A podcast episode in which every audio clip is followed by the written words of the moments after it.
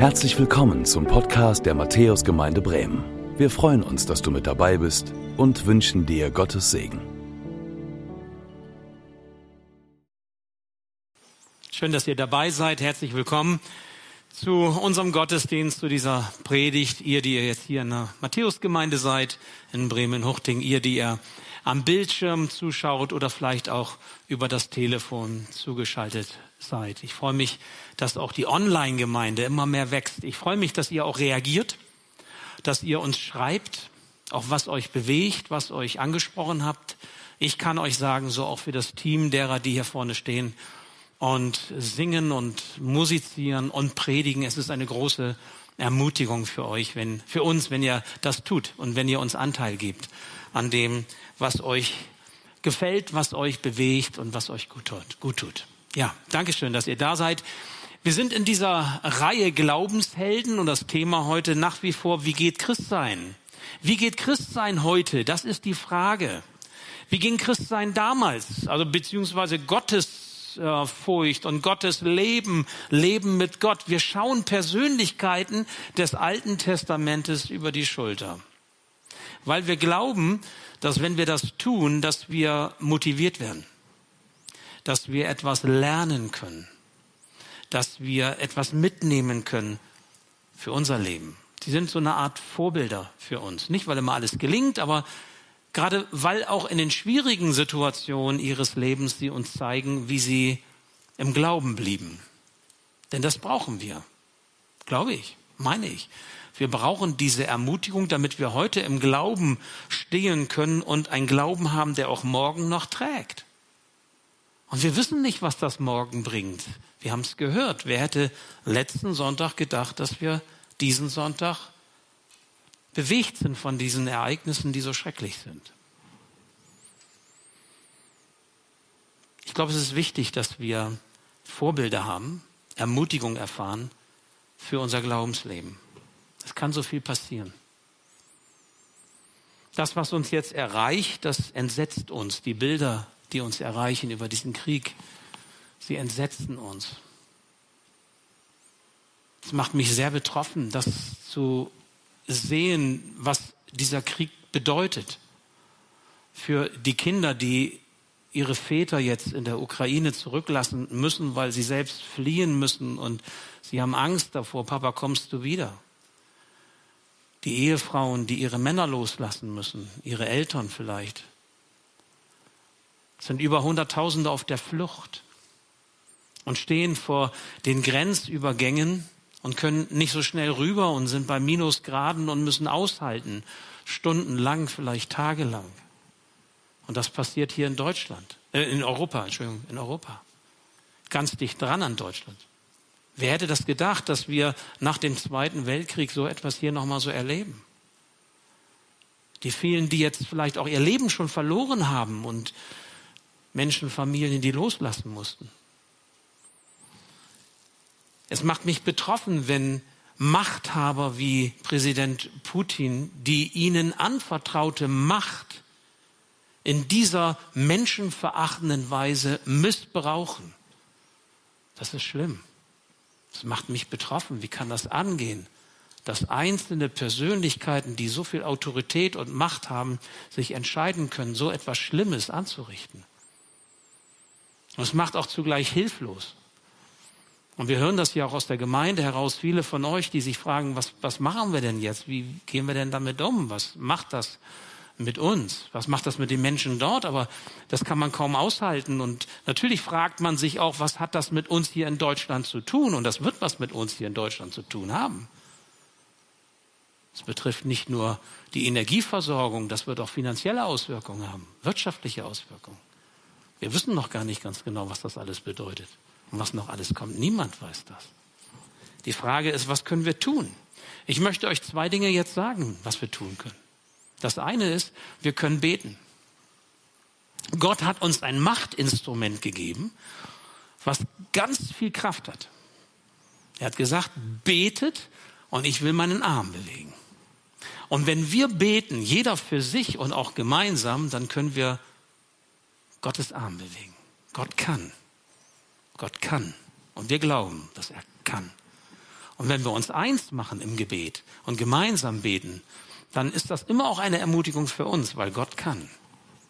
Wir werden nachher in diesem Gottesdienst beten von hier vorne, so wie Johannes das eben gesagt hat, aber wir werden auch euch die Gelegenheit geben, das ist was Besonderes auch in diesem Gottesdienst heute oder auch euch am Bildschirm oder auch am Telefon euch Zeit geben, dass ihr entweder still oder auch miteinander, ich werde das nachher nochmal erklären, ins Gebet gehen könnt.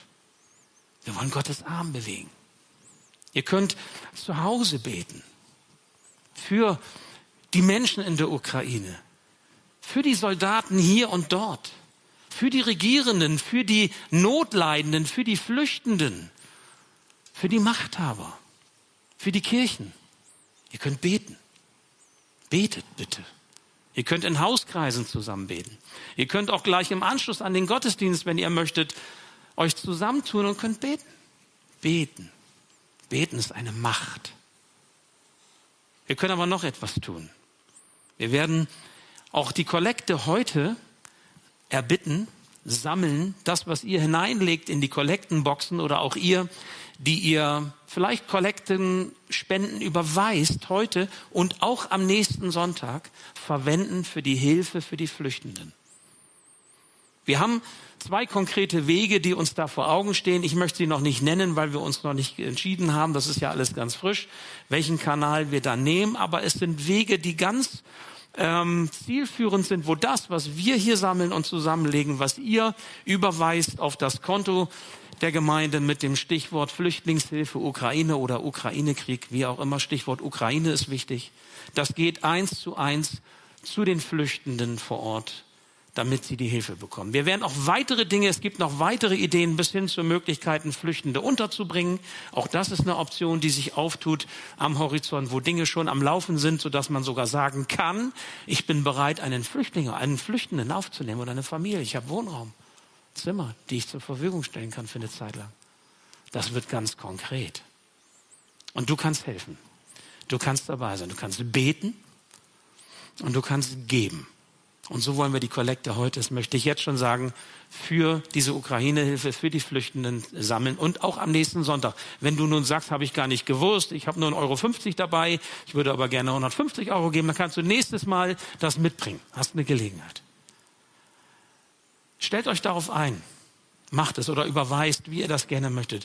Es geht eins zu eins dorthin, wo die Hilfe nötig ist. Ihr könnt natürlich auch andere Wege nutzen. Letztendlich geht es um die Hilfe, das ist klar. Aber ihr dürft wissen, alles, was ihr uns zur Verfügung stellt für diese Hilfe, das wird auch dafür verwendet. Und wir wollen gerne unseren Beitrag dazu auch leisten. Heute schauen wir auf Mose. Und ich habe mich auch gefragt, als dieses Thema ja dran war und ich mich jetzt so vorbereitete auf die Predigt, passt das jetzt irgendwie so zusammen? Und ich finde, es passt zusammen.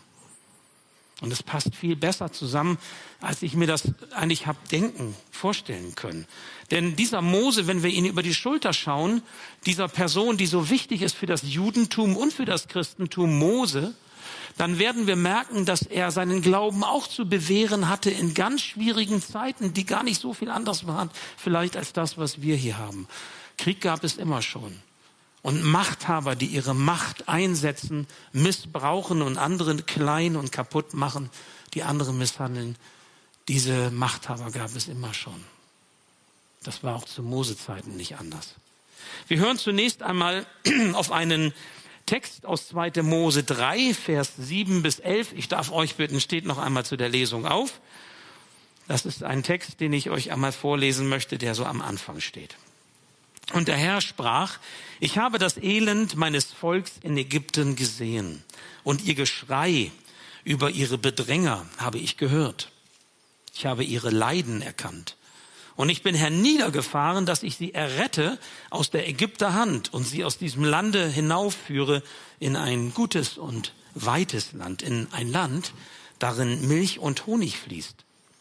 In das Gebiet der Kanaaniter, Hethiter, Amoriter, Perisiter, Hiviter und Jebusiter. Weil denn nun das Geschrei der Israeliten vor mich gekommen ist und ich dazu ihre Drangsal gesehen habe, wie die Ägypter sie bedrängen, so geh nun hin, gemeint ist Mose, ich will dich zum Pharao senden, damit du mein Volk, die Israeliten, aus Ägypten führst. Mose sprach zu Gott, wer bin ich, dass ich zum Pharao gehe und führe die Israeliten aus Ägypten. Ich bete noch. Ja, lieber Herr, ich bitte dich darum, nimm du jetzt das gepredigte Wort, das, was ich sagen darf und sagen soll, und setze du es zum Segen für einen jeden, der hört. Gib, dass die Saat deines Wortes in unsere Herzen fällt, aufgeht und Frucht bringt. Amen. Setzt euch gerne wieder hin. Ja, Mose. Mose Gott vertraut und Wunder erlebt. Das ist so die Überschrift, die ich über diese Predigt stellen möchte. Über diese Glaubenshelden heute Mose. Gott vertraut und Wunder erlebt. Wenn man sich diese Lebensstory von Mose vor Augen hält und ähm, ich finde das immer wieder spannend, das so zu lesen, immer wieder neu zu lesen, auch Details nochmal immer wieder neu zu entdecken, wenn ich in das Wort Gottes reinschaue. Diese Story ist so ereignisreich. Ich möchte euch mal daran erinnern und manches werdet ihr wissen und kennen.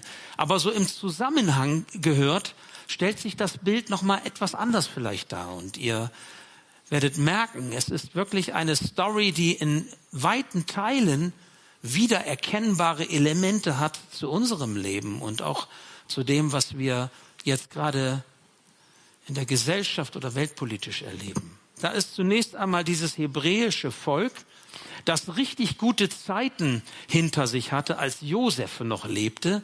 Und der Pharao, der mit Josef verbandelt war, die sich gut verstanden, Josef so die rechte Hand des Pharaos.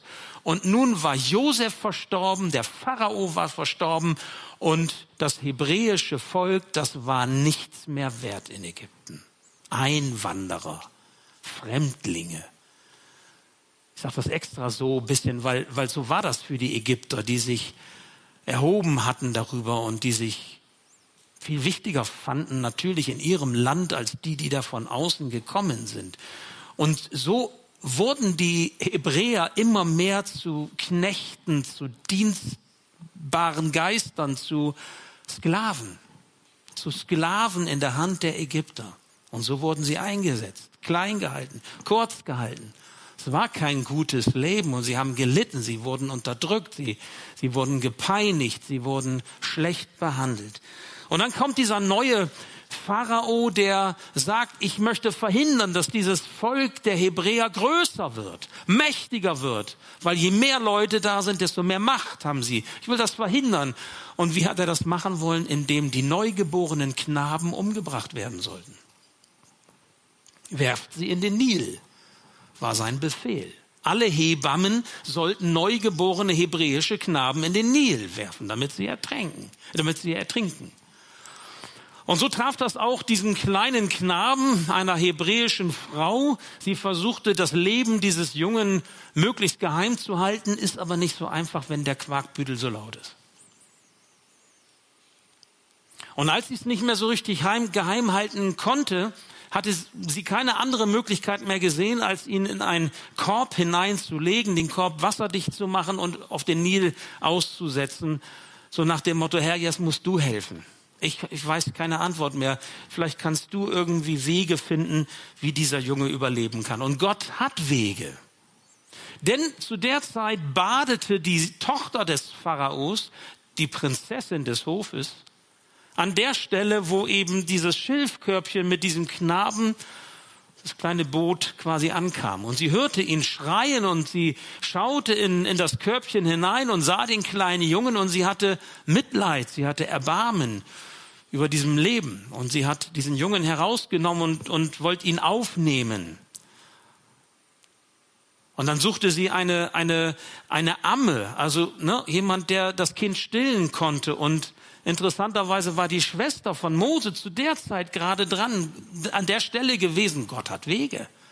Und diese kleine Schwester von Mose sagt, ich kenne da eine Frau, die kann das Kind stillen, nämlich die Mutter. Gott hat Wege. Und so bekam, kam dieser kleine Knabe zurück zur Mutter und sie konnte ihn die erste Zeit stillen und die erste Zeit groß machen, bis dieser kleine Junge von der Prinzessin an den Hof des Pharaos geholt wurde und dort bekam er den Namen Mose, Knabe, Knecht oder wie es in der Bibel auch heißt, Freier aus dem Wasser gezogen. Aus dem Wasser gezogen. Mose. Mose führt ein privilegiertes Leben am Hof des Pharao. Er erfährt gute Bildung, er lebt im Wohlstand wie ein Prinzensohn. Das ist seine Geschichte am Hof des Pharao. Der hat richtig, richtig Glück gehabt. Und als er erwachsen wird, sieht er mehr und mehr, versteht er die Zusammenhänge, in denen seine Landsleute zu leben und zu leiden haben. Und er bekommt auch mehr mit, ist klar. Er sieht mehr, er guckt tiefer. Und er sagt, ey, was passiert hier eigentlich mit diesem hebräischen Volk?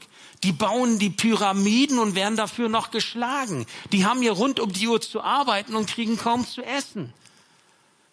Das ist doch nicht richtig, das sind auch meine Landsleute. Und dann passiert Folgendes. Er bekommt mit, wie einer seiner Landsleute von einem Ägypter geschlagen wird und, und da geht, da, da platzt ihm die Hutschnur und Mose nimmt das Recht in seine Hand und spielt jetzt Richter. Er schlägt den Ägypter, verbuddelt ihn und denkt, damit ist die Sache erledigt. Ist sie aber nicht.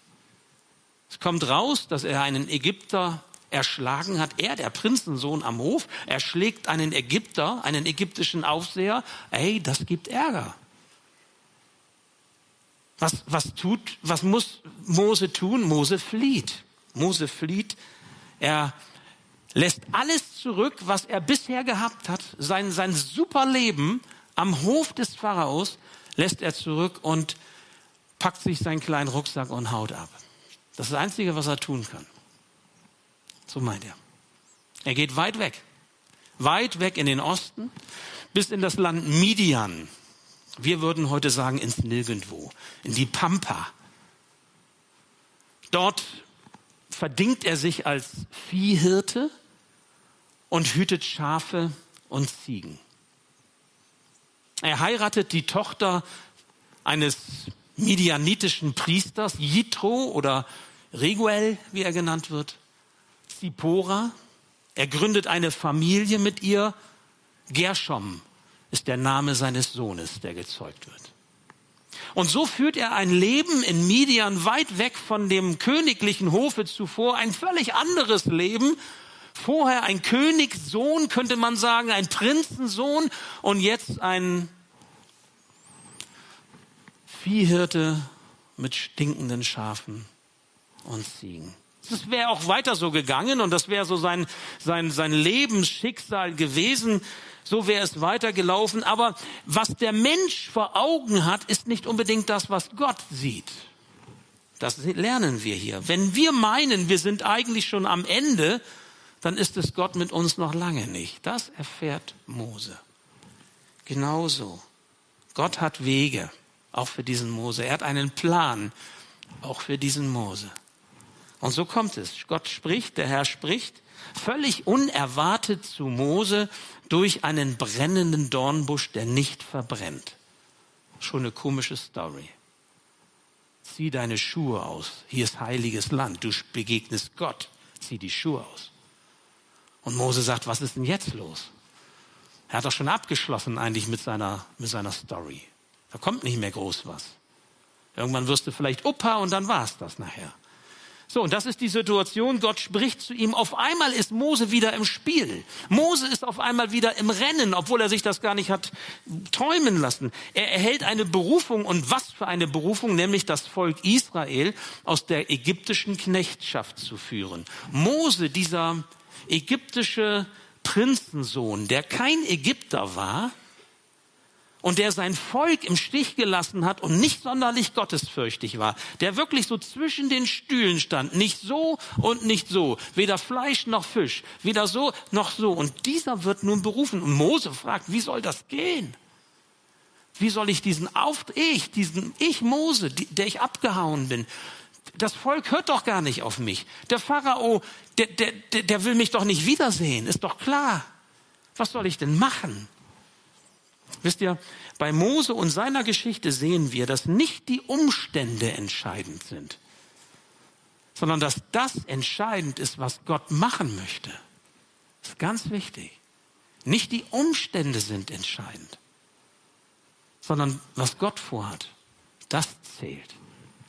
Menschen, die an Gottes Möglichkeiten glauben, die Gottes Worten trauen, die werden Wunder sehen. Die werden Gottes Eingreifen sehen. Und so beruft der Herr diesen Mose und macht ihn zu einem Sprachrohr für das Volk Israel, für das hebräische Volk und auch für den ägyptischen Pharao, obwohl doch Mose sogar so etwas wie eine Sprachstörung hatte. Das ist nicht so ganz klar. Hat er irgendwie gestottert oder hat er irgendwie Wortfindungsschwierigkeiten gehabt? Keine Ahnung. Also der konnte sich irgendwie nicht so flüssig ausdrücken. Ja? Und er sagte nicht nur, dass ich weder so noch so bin, sondern ich kann noch nicht mal richtig gut reden. Wie soll das denn funktionieren? Und da sagt Gott, weißt du das, Mose, kein Problem. Dann nehmen wir den Aaron an deine Seite, dein Bruder, der kann das, der kann für dich reden. Aber du gehst. Auch da merken wir wieder, es sind nicht die Umstände, es ist nicht das, wie wir uns sehen, was entscheidend ist, wie wir die Dinge beurteilen, wie sie gerade laufen, egal welches, welchen Bereich das betrifft, sondern es ist entscheidend, was Gott vorhat, was Gott tun möchte, das zählt. Und genauso geschieht es er beruft ihn, diesen weggelaufenen Flüchtling, der ziemlich selbstgerecht, ziemlich gotteslos, eigentlich wenig gottesfürchtig unterwegs war. Und es geschieht, der Herr hat einen Weg, der hat einen Plan und wenn er beruft, dann gibt er auch seinen Segen und seine Vollmacht dazu. Das erlebt Mose. Mose vertraut auf den Herrn er geht dieses Wagnis ein und es ist für ihn wirklich ein Wagnis. Er glaubt dem Versprechen, er glaubt den Zusagen Gottes und das, obwohl er Fragen, Zweifel und Sorgen hat. So wie wir. Wahrscheinlich. In vielerlei Hinsicht. Persönlich Fragen, Zweifel, Sorgen. Wenn wir an das denken, was um uns herum passiert, vielleicht auch an die Corona-Krise, Fragen, Zweifel, Sorgen. Wenn wir an die Ukraine denken, an das, was das bedeuten kann für die Menschen dort, für die Menschen in Europa, für uns persönlich, Fragen, Zweifel, Sorgen. Glauben heißt für Mose, dem Herrn vertrauen, ohne alles zu sehen, was kommt, ohne alles zu verstehen, was kommen kann. Auf Gottes Ruf hören weil er ruft, weil er beauftragt. Denn wenn er ruft und beauftragt, dann ist er dabei. Dann ist sein Segen dabei. Dann ist sein Wirken dabei, seine Vollmacht. Mose geht nach Ägypten zurück.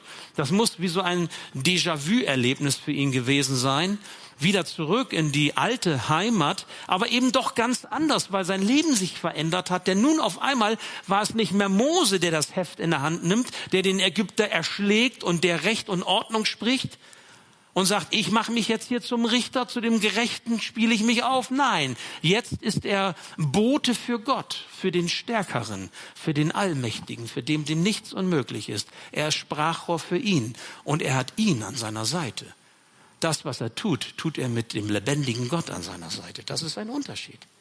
Und zusammen mit seinem Bruder Aaron steht Mose vor dem Pharao und fordert die Freilassung des hebräischen Volkes. Was muss das gewesen sein für ein Bild? Er durfte immer wieder zum Hof.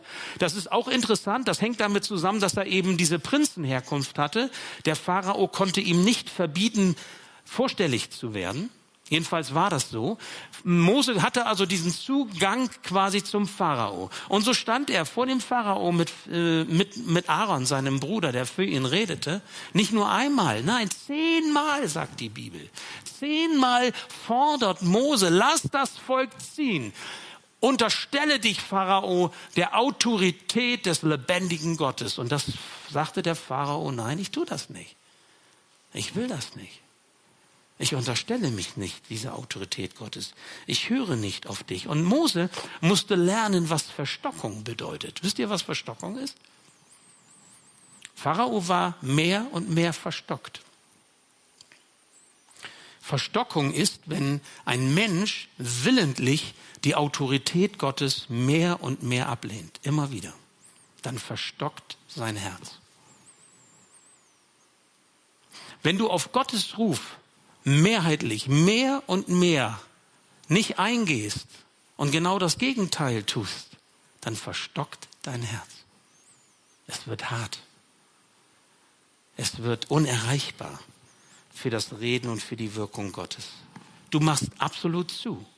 So war die Situation des Pharaos. Er verschließt sein Herz vor der Autorität Gottes. Das ist übrigens auch etwas, was, wenn ich es könnte, was ich dem lieben Herrn Putin sagen würde, wenn er denn die Predigt oder YouTube sich anschaut bei uns. Dann würde ich ihm sagen, Herr Putin, Verantwortung und Macht, die Gott gibt, ohne sie vor Gott zu leben, in der Abhängigkeit, in der Verantwortung vor Gott, führt zu Missbrauch. Führt dazu, dass Menschen leiden. Und es ist nicht gut, wenn wir immer wieder in so eine Situation kommen, wo wir uns anders entscheiden, als Gott es doch im Grunde vorgegeben hat, wie es gut ist für mich und für einen anderen und für das Zusammenleben. Unser Herz verstockt. Pharao verschließt sein Herz. Und wenn es auch das Leben seines Sohnes kostet. Sein Sohn, die zehnte Plage, viele von euch kennen das, führte dazu, dass sein Sohn zu Tode kam. Weil er stolz war, starb sein Sohn. Es gibt auch eine andere Geschichte, wo ein Sohn stirbt, nämlich aus Liebe, Jesus. Der einzige Sohn, den Gott hatte, den er gesandt hat zur Rettung von uns Menschen. Jesus stirbt nicht, weil Gott stolz ist, sondern weil er uns liebt. Pharaos Sohn, den er so geliebt hat, der ist gestorben, weil Pharao stolz war und nicht bereit war, sich der Autorität Gottes zu unterstellen. Was, wozu ist ein stolzer Mensch nicht fähig? Und das sehen wir auch in der gegenwärtigen Situation. Am Ende verschlingen Pharao die Wellen eines Meeres, durch die das hebräische Volk vorher trockenen Fußes durchgehen konnte. Er und seine Streitwagen gingen unter, unter diesen Wellen. Und das war das Ende dieses Pharaos. Gott hat Wege. Gott hat einen Plan. Gott tut Wunder, auch heute noch. Mose und das hebräische Volk, sie haben Gottes Wirken erlebt. Ähm, das Wort Gott Wort hält und dass ihm nichts unmöglich ist. Erinnern wir uns, es gab diese 40-jährige Wüstenwanderung, die ja folgte. Nachdem sie durch das Meer gezogen waren, waren 40 Jahre Wüstenwanderung auf dem Programm. Das ist schon eine krasse Sache auf und ab.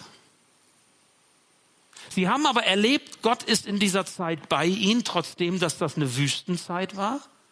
Sie haben Gottes Wunder erlebt. Da war es zum Beispiel so, dass Manna Himmelsbrot niederfiel. Sie hatten quasi etwas, was sie essen konnten. Es gab sogar Wachteln, fast wie im Schlaraffenland. Die waren nur noch nicht gegrillt, die in so, ja, in den Mund flogen. Gott hat dafür gesorgt, dass Wasser aus dem Stein kam, sie genügend zu trinken hatten. Das riesige Volk Israel war versorgt in der Wüste. Tagsüber ging er ihnen voran in der Wolkensäule, nachts ging er ihnen voran in der Feuersäule. Sie waren nie allein. Mose war nie allein. Und Gott hat sein Versprechen gehalten. Ich führe euch hindurch. Und trotzdem fing das Volk Israel an zu jammern und zu klagen. Ah, früher war alles besser. Die Vergangenheit wird vergoldet. Auf einmal war das alles gar nicht mehr so schlimm in Ägypten. Da hatten wir wenigstens regelmäßig dies und jenes zu essen oder wir hatten unsere Hütten und hier leben wir in der Wüste und sie fingen an, Gott anzuklagen, auf Gott zu schimpfen. Wüstenzeiten im Leben von uns Menschen sind nie angenehm, oder? Wenn wir durch Wüstenzeiten, durch Wüsten gehen und Wüstenzeiten erleben, dann fühlt sich das niemals gut an. Nicht für das Volk Israel, nicht für dich und auch nicht für mich. Wüstenzeiten, die möchten wir nicht erleben. Und doch sind es gerade die Wüstenzeiten, Krisenzeiten, Sorgenzeiten, die uns Gott in einer besonderen Weise nahebringen. Und das erlebte Mose auch. Denn in dieser Wüstenzeit, da kommen zwar Zweifel auf, auch bei Mose. Mose hat auf einmal angefangen zu zweifeln. Habe ich jetzt einen Fehler gemacht? Habe ich Gott nicht richtig verstanden? Bin ich irgendwo falsch abgebogen? Was ist denn das für eine Alternative? Hier die Sklaverei und hier Wüstenzeit? Ist das wirklich dein Wille, Gott? Er zweifelte. Ich kann das verstehen. Er haderte mit Gott. Ich kann das verstehen. Und doch stand und steht Gott treu zu diesem Mose. Auch wenn Mose in seinem Herzen untreu ist. Habe ich so oft erlebt, Gott steht treu zu mir, obwohl ich in meinem Herzen untreu bin. Gott steht treu zu mir, ob, obwohl ich frage, Herr, warum und wozu? Und, und ich möchte eine schnelle Antwort und habe keine Geduld zu warten auf das, was der Herr mir sagt. Und er steht trotzdem treu zu mir. So ist Gott.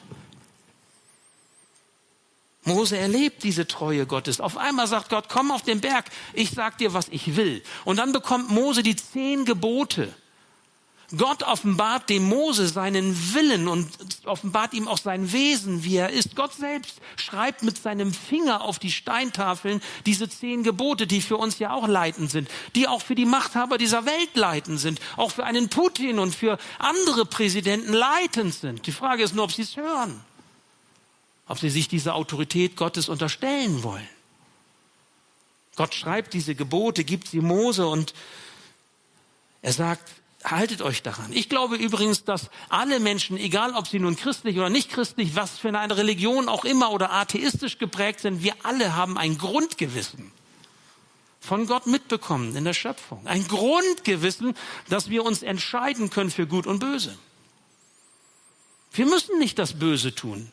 Egal, ob wir in Russland, in der Ukraine oder in einem anderen Land leben, wir müssen nicht das Böse tun. Wir können uns für etwas Gutes oder auch für das Böse entscheiden weil wir ein Grundgewissen haben, eine Entscheidungsfreiheit, die Gott uns als seine Ebenbilder, als würdige Geschöpfe mitgegeben hat. Frage ist, ob wir es hören. Frage ist, ob wir uns daran halten. Das ist unsere Entscheidung. Und so kommt Mose runter von diesem Berg mit diesen super Tafeln, die Gott geschrieben hat, die zehn Gebote. Und was sieht er? Weil das Volk nicht warten kann, weil es ungeduldig ist, weil es fragt, Gott, wo bist du? Das kann da wohl nicht alles sein. Machen Sie sich mal eben auf eine Schnelle ein Götzenbild. Und dann haben sie das goldene Kalb, eine Götterstatue und tanzten um das goldene Kalb herum. Um was für ein Kalb tanzen wir herum? Was sind unsere Ersatzgötter? Weil wir nicht warten können weil wir meinen, Gott hat uns verlassen, weil es Wüstenzeiten gibt, weil es Krisenzeiten gibt und wir sagen, habe ich was falsch gemacht? Willst du mich jetzt veräppeln oder was ist jetzt hier los? Worum tanzen wir? Wie groß muss Gottes Liebe doch sein, wenn er jetzt dennoch zu seinem Volk steht, wenn er jetzt dennoch dranbleibt an Mose und seinem Volk. Und genau das tut er. Er bleibt dran an ihnen. Er lässt sie die Früchte ihres Misstrauens essen. Jawohl, das, was wir sehen, müssen wir auch essen. Wenn wir was Dummes tun, werden wir auch Konsequenzen zu tragen haben. Aber er lässt uns nicht allein.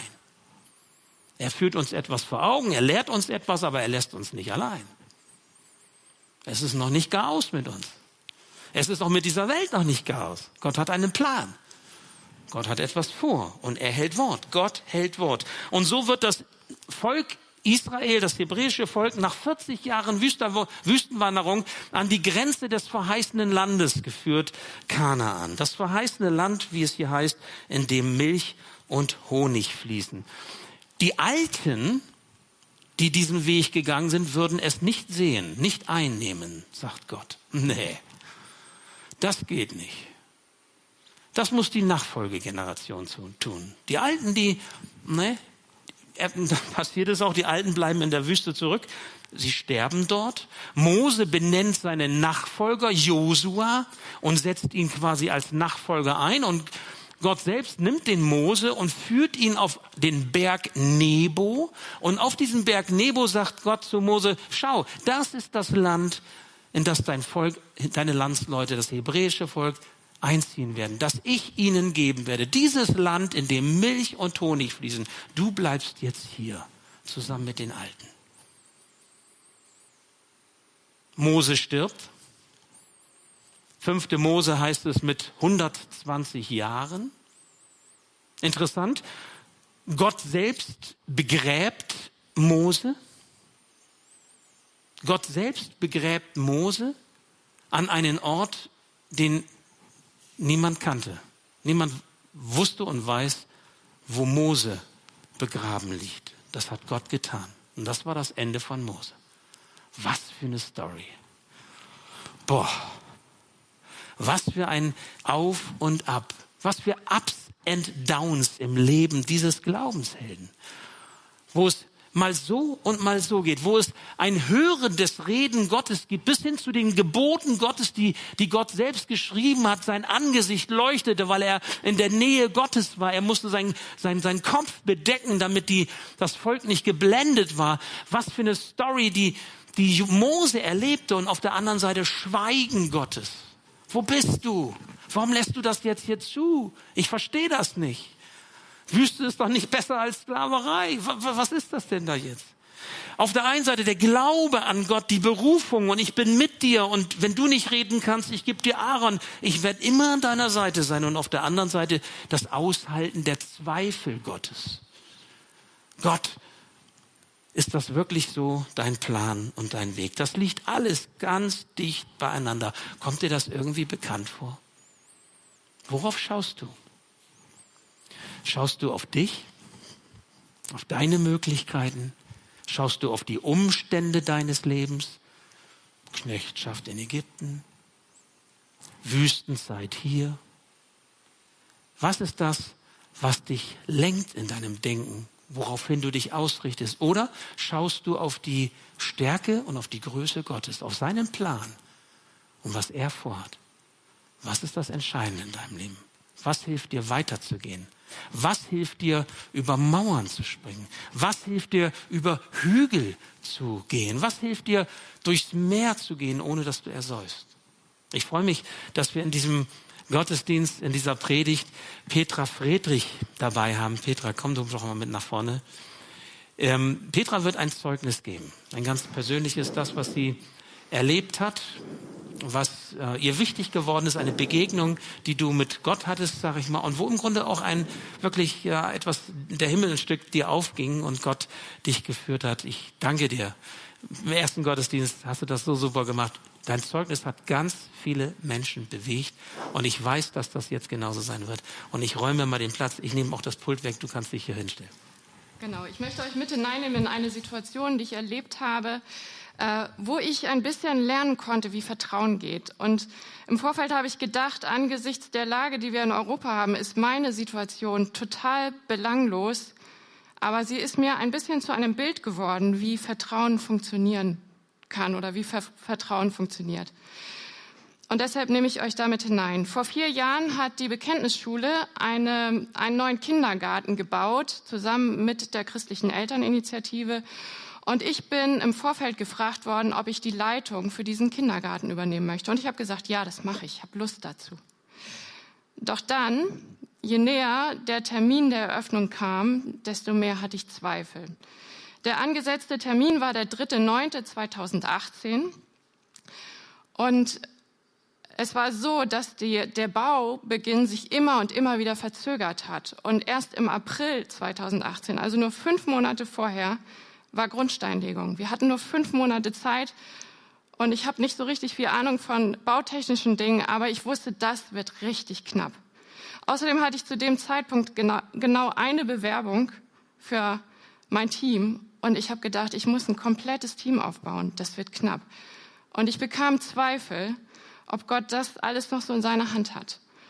Und außerdem hatte ich Zweifel an mir selber und ob ich die Richtige bin für diesen Job, weil ich gedacht habe, ich bin eigentlich gar nicht so gut darin, Entscheidungen zu treffen. Ich bin nicht so gut darin, auf Menschen zuzugehen. Ich bin nicht so wahnsinnig belastbar. Ich kann, ähm, ich bin gar nicht so mutig. Und ich habe gedacht, ich bin eigentlich nicht die Richtige. Ich kann das gar nicht. Und am liebsten hätte ich gesagt, sucht euch jemand anders. Das soll jemand anders machen. Ich musste mich ein bisschen sortieren und wir haben dann einen Urlaub gemacht, mein Mann und ich, und wir sind nach ähm, Mallorca geflogen und wollten wandern gehen.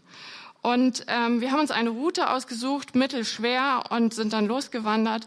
Und es war ein schmaler Küstenweg, ähm, so mit Blick aufs Meer, richtig schön. Und es ging steil hoch. Nachdem wir ein paar Stunden unterwegs waren, war es so richtig steil und so steinig, dass ich immer mehr gucken musste, dass ich Halt finde. Wir haben uns dann festgehalten. Es war mehr eine Klettertour als eine Wandertour. Und ich bekam auch Zweifel. Ich dachte, sind wir hier noch richtig? Und dann machte der Weg eine Kurve und vor uns türmten sich Riesenfelsen auf. Und ich habe gesagt, oh, der Weg ist hier zu Ende. Was machen wir jetzt? Und Frank sagte, wir klettern da hoch auf den Felsen.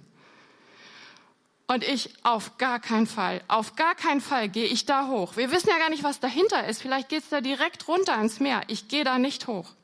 Und dann sagte er, gut, dann gehen wir zurück.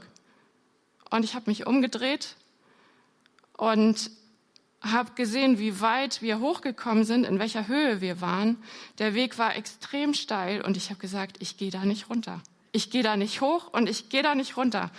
Und meine Knie wurden weich und mein Herz fing an, bis, bis zum Hals zu klopfen und ich habe totale Panik gehabt und habe gedacht, ich will nur, dass mich hier ein Hubschrauber rausholt. Ich will hier weg.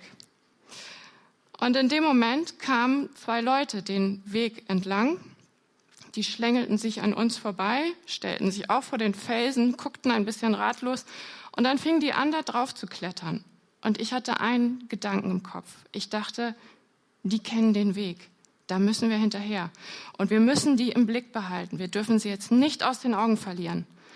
Und das haben wir gemacht. Wir sind auch auf den Felsen draufgeklettert. Wir sind hinterher. Wir hatten sie immer fest im Blick. Wir haben sie nicht aus den Augen verloren.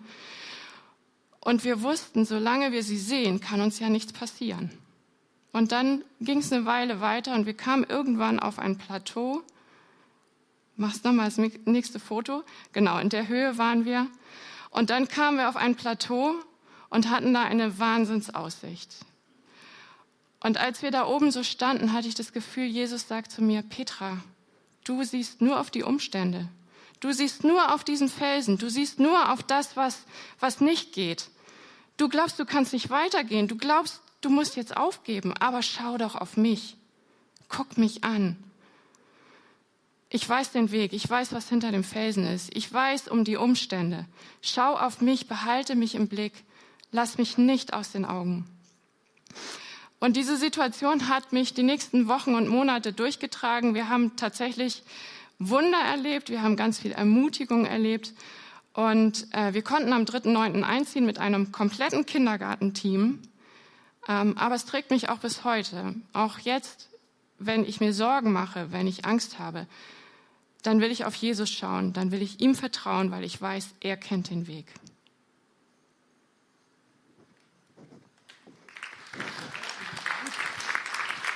Herzlichen Dank, herzlichen Dank. Herzlichen Dank, jawohl, jetzt bin ich wieder dabei. Danke, Petra, für dieses Zeugnis. Ähm, ruhig nochmal einen Applaus. Den anderen habe ich nicht richtig gehört. Also Dankeschön für deinen Mut und dass du uns mitgenommen hast. Und, und ich bin überzeugt davon. Ich weiß, dass das, was du uns gesagt hast, für, für viele eine Ermutigung ist. Ich habe, als ich das hörte, ähm, was Petra uns sagen würde wollen, ähm, mich sehr darüber gefreut, eben wie Gott auch ganz konkret, ganz praktisch hilft und dass du an diesem Bild, an diesem Beispiel dieser Wanderung und unser Leben ist eine Wanderung, manchmal durch Wüsten hindurch, manchmal über Berge. Äh, das ist ein Bergauf und ein Bergab. Und dieser Satz, der äh, Petra gesagt hatte, der hat mich, hat sich bei mir auch so aufs Herz gelegt. Schau auf mich, sagt Jesus, nicht auf deine Umstände. Schau auf mich nicht auf das, was um dich herum ist. Und das ist etwas, was ich euch mitgeben möchte. Wir brauchen Vorbilder. Wir brauchen solche Leute, die uns vielleicht rechts oder links auch mal ein Stück überholen und müssen wir nicht neidisch sein und stolz sein, sondern dann gucken wir auf sie und sagen, Mensch, wie machst du das? Und wie gelingt dir das? Kann ich mich anhängen? Kann ich mit dir diesen Weg gehen? Und das hat euch geholfen. Ihr seid über diese Berge äh, geklettert und habt dann eben diesen Himmel offen gesehen. Ich drück's mal so aus, weil ihr einfach geglaubt habt, dass das hilft und gut ist. Und Gott stand dazu. Und so ist das, wenn wir ihm folgen. Jesus vor Augen. Mose als ein Vorbild.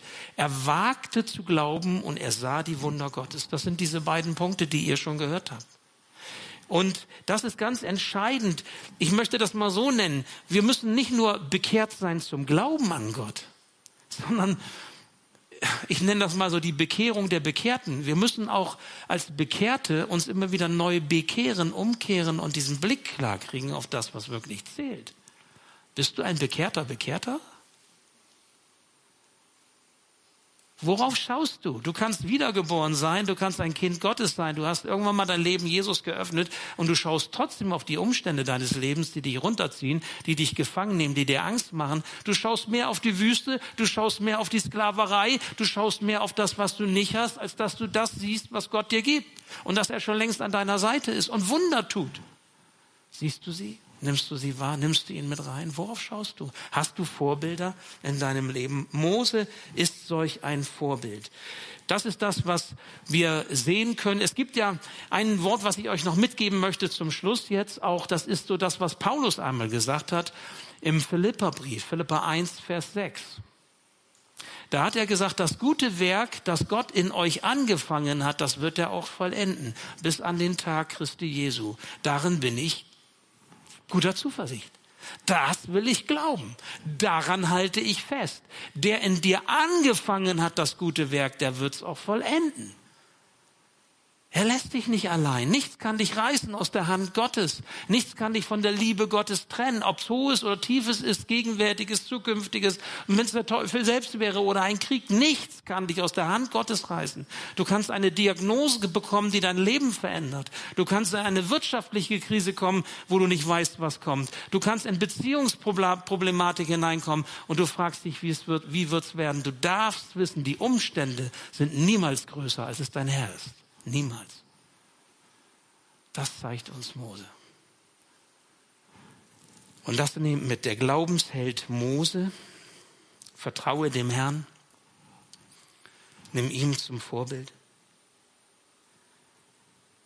Kein Berg ist zu hoch für deinen Gott. Kein Meer ist zu tief für ihn, als dass du nicht trockenen Fußes hindurchgehen kannst. Keine Mauer ist für ihn unüberwindbar, wenn du mit ihm unterwegs bist. Kein Herz ist für ihn unerreichbar. Nicht dein Glaube zählt an das Große, dass du glaubst, dass du das groß machen kannst und schaffst, sondern du glaubst, wenn du einen kleinen Glauben hast, an einen großen Herrn, dem alles möglich ist. Schau auf ihn und folge deinen Vorbildern. Mose ist für mich so ein Vorbild. Ich bete noch. Lieber Herr, darum bitte ich dich, dass wir von dir an die Hand genommen werden, um dir zu folgen, einen festen Blick auf dich zu haben, aber eben auch den Vorbildern, die du uns schenkst. Mose ist solch ein Vorbild. Es gibt sie aber auch um uns herum. Es gibt sie in unserer Gemeinde. Es gibt sie da, wo wir stehen. Und lass uns offene Augen haben, dass wir von diesen Vorbildern lernen, wie, wie sie es machen. Und dass wir uns ermutigen lassen dass wir ähm, uns prägen lassen und immer wieder auch uns Gutes zusprechen lassen. Danke, dass du gesagt hast, du bist bei uns alle Tage bis an der Weltende. Selbst wenn wir mit Ängsten zu tun haben, selbst wenn wir in Wüstenzeiten uns befinden und auch jetzt in dieser verrückten und schlimmen Zeit, die wir erleben, Herr, wir wollen an dir festhalten. Wir wollen dich nicht loslassen. Und wir wollen glauben, dass du Wort hältst und dass du das gute Werk, das du angefangen hast, auch vollenden wirst. Und das gilt in unserem Leben, wenn wir zu dir gehören. Das gilt auch im Leben derer, die zu dir gehören, überall, wo sie sind, ob in Russland oder in der Ukraine. Und du hast sogar die Macht, einen Pharao zu lenken und zu leiten. Und wenn sein Herz auch verstockt ist, so wirst du deinen Plan dennoch vollenden. Und das tust du auch heute. Und daran wollen wir festhalten. Das wollen wir glauben. Keine Macht dieser Welt ist größer, als du es bist. Und keine Not ist größer, als du es bist. Herr, und so lass uns glauben, was du uns versprichst. Amen. Danke fürs Zuhören. Wir hoffen, dass du heute inspiriert und ermutigt wurdest durch Gottes lebendiges Wort. Unser Gebet ist, dass es viel Frucht bringt. Weitere Infos findest du unter www.matthäus.net.